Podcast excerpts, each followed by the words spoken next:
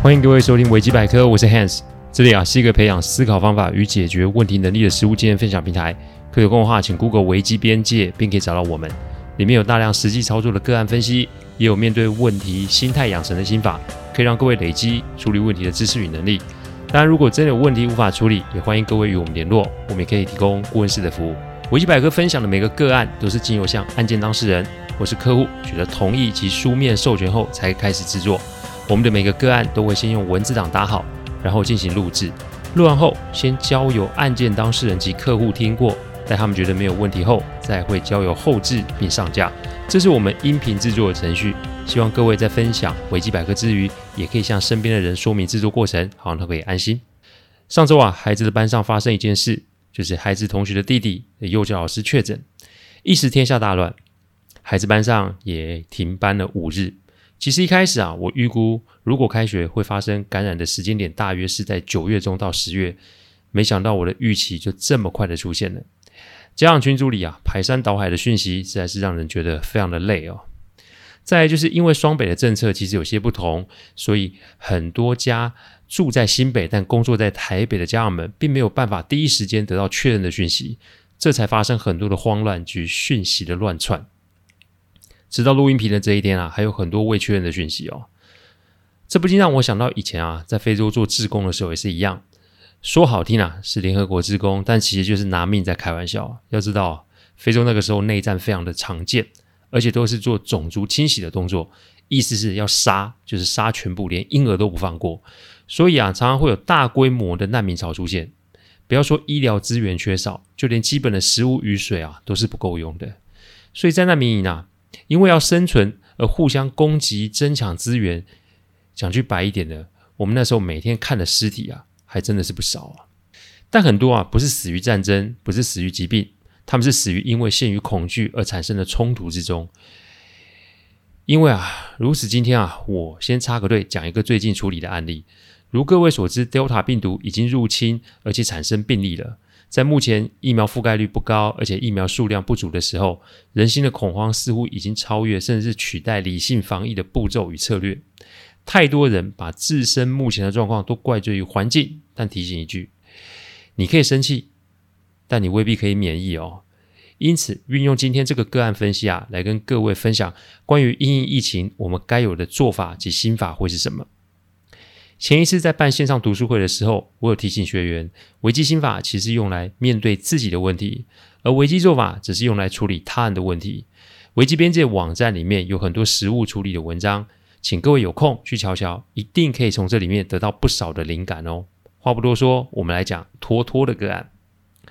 如果说啊，公司有员工拒绝打疫苗，然后也不配合公司的防疫政策，结果上演部门对立的戏码，公司。该要有怎么样的处理方式呢？托托啊，是这间公司的管理部专员。从疫情开始，他便开始土法炼钢的边做边学边练，打电话给主管机关询问，打电话给相似的同业请教，上网找相关的资讯。这些日子下来，其实也累积了不少的经验。疫情开始之后，托托啊，主动做好相关的通知，而且啊，在疫苗开始的时候呢，他也让公司上上下下都清楚接种疫苗程程序、申请的方式、法律的规定。但公司啊有三名行销部门的同仁，不知道为什么他就是拒绝接种疫苗。有一位甚至还想要请假出国去打 BNT。那个时候其实法规也没有完整，所以托托啊也无计可施，只只好啊都是用劝导的动作。后来啊疫情爆发，公司进行分流，这三位同仁又来个无故到公司上班及加班。虽然公司有明确的规范，但无奈那个时候公司又是行销的大月，因此上头也是睁一只眼闭一只眼。直到最近分流结束，全员回公司上班，在开会的时候，总经理询问全员目前打疫苗的状况，才发现这三位员工连第一剂都没有施打。虽然公司啊有部分员工也没有打，但都已经做了意愿登记，但这三位行销部门的同仁是连登记都没有登记哦。由于公司在北部，而且疫情是严重，再加上啊又有变种病毒的个案出现，总经理啊便在会议要求行销部门主管要劝导三名下属去做意愿登记。那天下午的时候，这三位同仁就有一位同仁传出发烧到三十九度，并且送医，顿时公司上下开始出现恐慌，公司召开了紧急会议讨论要怎么处理。由于啊，防疫的工作都是由托托负责，因此啊，他也跟着主管出席这个会议哦。大概是积怨已久吧。业务部的主管呢，率先开火炮轰行销部门，认为他们就是没有遵守公司的防疫政策。研发部门主管也在旁边煽风点火看好戏哦，甚至是建议公司啊要惩处这三名不配合的员工。托托一时情急啊，便出言缓颊，但说没两句啊，便被自己部门的主管瞪了一下，便不敢再往下说。行销部门主管看到这个状况啊，就干脆把事情拖到推到管理部门，认为是他们啊没有善尽提醒之责。顿时啊，会议乱成一团，搞到总经理啊拍桌，才让大家不再发话。处理问题啊，最怕的就是前有狼后有虎哦。外面的疫情延烧不说，自己公司内部的人又开始内斗，更不要说啊，送至医院同仁目前的状况是什么也不确定。托托回到部门啊，被自己的主管狠定了一顿。只说要在最短的时间拟出解决的方法，这话也没有说清楚，所以托托啊，只好两天内一定要生一个方案出来。他真的是慌了手脚，因为这不是疫情的问题啊，这是职场政治斗争的问题啊。所以啊，他没有办法，只好回去找他的爷爷求助，而他的爷爷正好是我的客户哦。客户啊，并不心疼自己的孙女，因为磨练本来就是如此。如果连这个风波都处理不好，那他也没有那个资格可以回到家族的公司工作。客户啊是犹太人，他从年轻的时候都奉行一句至理名言，这句话是这么说的：大富豪没有孩子，大富豪只有继承人。所以他的孩子们每一个都是经历在外实习、工作、创业，在经过他的审核评估后，才得以回家族的公司工作。孙子女也是一样的标准。我这里啊，我称客户为约书亚先生，他当我的客户啊，也十多年了。我很多的商业思维都是从他那学来的。以后啊，有机会再跟大家分享哦。客户打给我，要我处理这个个案，但不是接手处理，他是想要借由这个机会，让我帮他训练及评估托托的能力哦。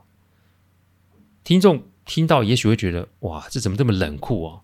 但我想这是文化上的不同啊，所导致的差异吧。于是隔天啊，我就去了客户家里跟托托见面聊聊。托托才二十四岁，但是啊，并不怯场。他在我前面把问题说得清楚明白，而且还搭配时间轴，把相关的文件讯息都做了标示。果然是客户的孙女，看来是没少受过训练哦。但是职场其实就是一个江湖，工作技能的确可以透过课程、书本教育来得到一定程度的补强，但对于人性这种事，只能从个案里面汲取经验，而且啊，最好是身历其境，甚至是深受其害，才会有办法成长的。看别人的案例啊，远不及于自己陷进去再爬出来的有效哦。所以我先是鼓励了托托，在这么复杂及情绪化的环境下，还可以把东西整理得如此有条理，真的不简单。以下是我给他的几点建议哦。第一点建议：搞事的人用嘴，做事的人用心，把规则全部搬出来。其实这个个案简单来说就是利害关系的分析，所以我请啊托托在白板上标注他觉得有问题的主管。等他画完后啊，我看到上面只有业务部主管、研发部主管、行销部主管，果然是老实人。我笑着把他公司的总经理、管理部门主管及那三位行销部门头人都给标了上去，因为在我看来，这些人的心里都有鬼。为什么有鬼嘞？我对他们啊都有个别的分析。业务部门主管。他想借此机会重伤行销部门主管在总经理心中的评价分量。研发部门主管想借此机会看行销与业务部门主管恶斗，好坐收渔翁之利。行销部门主管他想借这个机会把烫手山芋扔给管理部门主管及拖拖去收拾。管理部门主管他想借此机会增加管理部门的影响力，并且想要来杀鸡儆猴。公司的总经理。他想借此机会观察底下几位主管的心性及解决问题的能力。行销部门的那三位员工，就是想借此机会挑战公司的规则，并且树立行销部门的影响力。不论是一个，这都不是托托啊该去面对的解决的，因为不在其位不谋其职，什么位置就该做什么事情。所以啊，他要先搞定的是自己部门的主管。我提醒托托，在公开会议上为别部门的员工讲话，你无疑就是打自己部门主管的脸。因为人性跟法规其实是两码事啊。哪怕托托的动机再善良，也不可以再犯这种错误哦。所以他现在要做的就是把规则全部的搬出来，用时间轴的方式呈现行销部门三名员工是是如何拒绝以及如何的不配合公司的相关的防疫政策，让部门的主管手中有武器，更让部门的主管脸上有光。因为下属用心，所以整理出来的资料及证据可以说是钉在铁板上的。托托必须先解决自己在部门主管心目中背叛者的形象，他才会有更多发展的机会。搞事的人啊，通常都动嘴，但通常成不了什么气候。做事人通常都是用心的，也许一开始没有被看见，但后面其实很难说。正所谓疾风知劲草，路遥知马力，但最重要的是日久见人心啊。第二点建议，做人要有良心，搞人要有心计。把烫手山芋送出去。我提醒托托，他的善良是一个很好的特质，所以在会议上公然想要为公司的员工们说话，这件事虽然是触怒了自己部门的主管，但也是为他在其他部门主管的心中留下了一些些印象。所以啊，他要保持这个形象，这个为员工说话的形象。但啊，在职场上混，你不能只有一套，帮人或搞人，其实都要学会。因为待人以善，不见得对方也会如此的回应哦，所以要懂得搞人这种事。先说，我不是要托托成为斗争高手，我是要托托学会该有的技巧与方法。学会心计不是坏事，懂得运用，其实是可以保护自己，甚至是可以帮助别人哦。所以我要托托啊，收起他那仁慈的心，因为这三门这三名行销部门的员工，讲好听是白目，但讲难听一点就是什么？他应他们应该是有行销部门主管的授权，所以就是横着走嘛。人的行为其实很难跳脱出来，所以我问多多，这三名员工平日是不是趾高气扬、颐指气使？托托点头说：“是啊。”所以我是这么建议托托的：你想要保护他们，我懂，但你的做法只会让他们更有恃无恐，会让他们变本加厉。这一次如果不让他们受到教训及处罚的话，以后是不。是不是还会有别的有心人来挑战公司制度呢？会不会有其他部门员工受到他们的欺凌呢？想帮他们，重点不在于帮他们擦屁股，想帮他们，重点是要让他们为自己的行为付出应有的代价才是。所以规则在前，行销部门员工不守法在后，那还有什么好打讨论的呢？我想啊，这也是为什么管理部门主管想要用规则来处理这些挑战制度的员工。因此，我提醒多多，从现在开始。不用再回应这三名员工的私讯或 email，一切都是什么公事公办，把这个烫手山芋啊给推出去。第三点建议：求人不如求己，杀鸡焉用牛刀，逼部门主管来动手啊。行销部门的三名员工啊，之所以可以横着走，跟行销部门主管有一定的关系。那行销部门主管为什么可以这么的敢呢？其实如果想多一点，那就是跟上面的总经理有一定的关系了。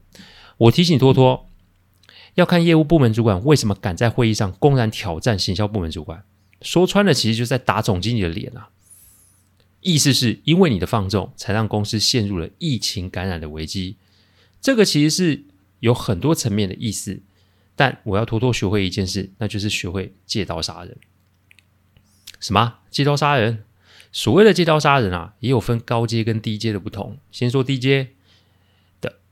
通常只是制造讯息的不对称，然后让当事人产生混乱，进而做出决定。这是一种很 low 的做法，因为事后啊，通常都会东窗事发，然后被清算哦。